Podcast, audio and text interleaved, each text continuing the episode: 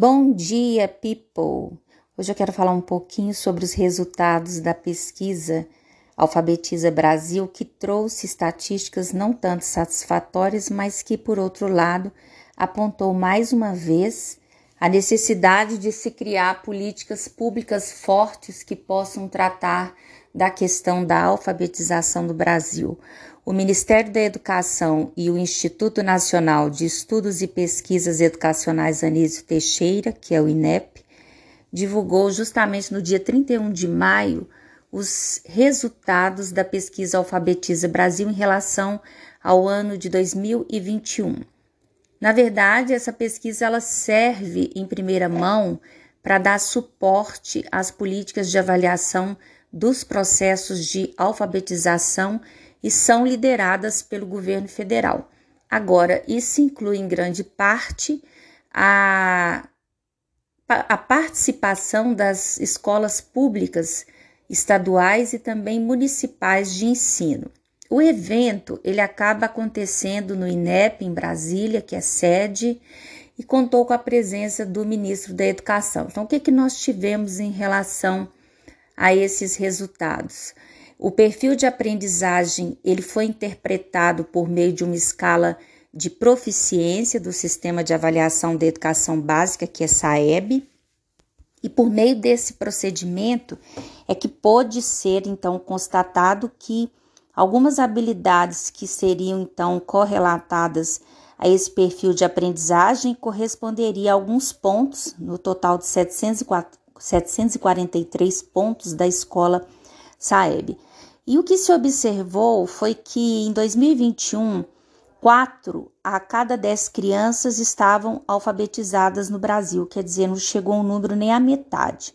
E essas crianças que conseguiram chegar a esse patamar, o que, que elas tinham em comum, de acordo com os especialistas, de acordo com as capacidades básicas, as habilidades básicas de desenvolver não só leitura e escrita, que são as linguagens. Nesse processo de aquisição de linguagens do segundo ano, elas teriam que realizar leitura e processos básicos de interpretação de texto, ou seja, ler textos curtos, fazer inferências a partir desses textos, que significa a capacidade de deduzir o assunto, encontrar, localizar informações importantes na superfície desses textos e lógico, incluindo textos verbais e não verbais, tirinhas, histórias em quadrinhos, mensagens, bilhetes, receitas. Além disso, no quesito da escrita,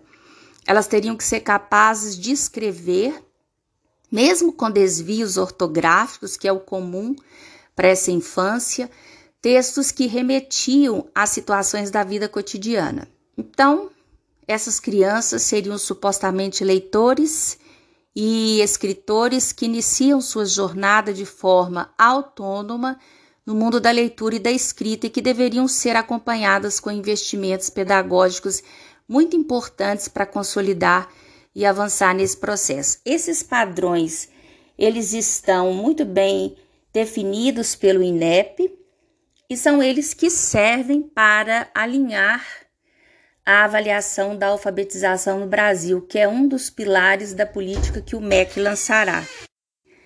O que eu penso sobre essa política de alfabetização é que existe uma necessidade de garantia de um pacto nacional dessas ações que sejam prioritárias. Eu acho que a pesquisa ela faz parte desta estratégia, é claro que considerando 2021, em plena pandemia, nós tivemos muitas perdas significativas no processo educacional e é claro que são questões que estão sendo resgatadas e priorizadas neste momento. Eu acho que 2023 ele é um ano de grandes mudanças, não só na questão política, mas também na questão educacional. E é claro que o aspecto financeiro, o aspecto de governança estão inclusos nessa política de fortalecimento de formação e também de qualificação dos professores. A Alfabetiza Brasil, ela vai norteando esses resultados nas escolas públicas, sobretudo para mostrar qual é, qual é a melhor técnica possível para que o padrão de desempenho mais adequado para a alfabetização do país seja implantado. E é lógico que nós precisamos contar aí com a grande presença das tecnologias, da informação e da comunicação na sala de aula para poder orientar essas crianças que estão nesse processo de alfabetização. E esse é um compromisso que o governo tem com a educação e que nós esperamos que de fato ele seja cumprido. Eu recorro aí ao documento da Base Nacional Comum Curricular, que é a BNCC, que define que a alfabetização das crianças ela deve ocorrer até o segundo ano do ensino fundamental. Por isso que a pesquisa sinalizou aí o segundo ano, esse é o motivo. E que esse processo de alfabetização tem o objetivo de garantir o direito fundamental da criança de aprender a ler e a escrever. No seu processo de aquisição de linguagens, as linguagens elas são manifestadas pela escrita e também pela leitura. À medida que a educação infantil ela se destaca nesse debate de políticas públicas, nós entendemos que os profissionais da primeira infância, eles precisam de um reconhecimento, porque eles são de extrema importância para a preparação das crianças para que elas tenham sucesso escolar. E todos os domínios do desenvolvimento de uma criança, sejam eles físicos, socioemocionais, cognitivos, de linguagem, de alfabetização, eles são interrelacionados e também interdependentes. Quando se fala em alfabetização e letramento, muitas pessoas geralmente pensam em leitura. Esses conceitos eles vão bem além desse tipo de aprendizado. O que que nós temos aqui na verdade são processos distintos, uma vez que a alfabetização ela está associada ao aprendizado de como os sons da nossa fala são transformados em letras e por meio de ferramentas, o lápis que seja, ou outros recursos, a criança começa a registrar esses sons. Agora, o letramento, ele capacita o estudante a utilizar o que aprendeu com a alfabetização. Isso se dá, por exemplo, com a leitura, com a produção e compreensão de textos, por isso que eu citei a habilidade, que é a capacidade de fazer inferências. E a aplicação ela tem um papel de inserir não só de forma social, mas também cultural essa criança no meio e permitir que ela descubra mais sobre o mundo. E eu diria, né, como professora de português, que ao mesmo tempo que ocorre a alfabetização e letramento, há três tipos de desenvolvimento que vão acontecendo de forma paralela. Primeiro, a consciência fonológica, que é a capacidade de manipular os sons da língua. Depois, o chamado desenvolvimento psicogenético, que é o desenvolvimento das funções da mente e também do conhecimento. E por último, o conhecimento das letras, que é a habilidade fundamental para a leitura, a compreensão da relação entre as letras e sons e para o conhecimento da ortografia. E de forma oficial, espera-se que no segundo ano a criança já tenha todos esses três tipos de desenvolvimento muito bem definidos e aplicados na sua forma de aquisição de linguagens.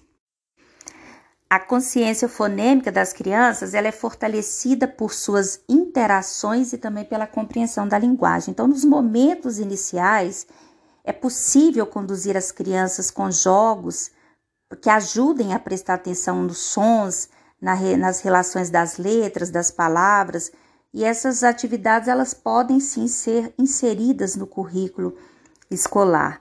Além de músicas, jogos associados a esses aprendizados, é uma forma lúdica e também muito eficiente de incentivar o conhecimento.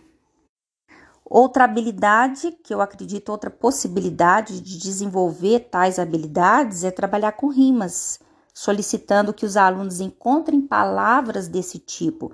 A rima Embora alguns professores desprezem a rima, ela é uma habilidade fundamental da consciência fonêmica, pois ela exige que aquele estudante tenha que prestar atenção aos sons do meio, ao final da palavra, eu acredito que seja um recurso de grande valia. E essa atenção ela vai apoiar a capacidade que a criança tem de segmentar palavras desconhecidas, que para mim é algo essencial para o processo de decodificação. As músicas também são grandes aliadas, são muito bem-vindas. Elas ajudam a promover o desenvolvimento da linguagem por meio de inclusão de repetição, de rima e também dos processos de aliteração. Então, cantar de alguma forma vai ajudar as crianças a desenvolver novos conhecimentos de vocabulário e até mesmo de promover uma experiência de aprendizagem mais lúdica e prática. Uma pessoa que não consegue entender um pequeno texto ou só escreve um monte de palavras, ele é considerado um analfabeto funcional.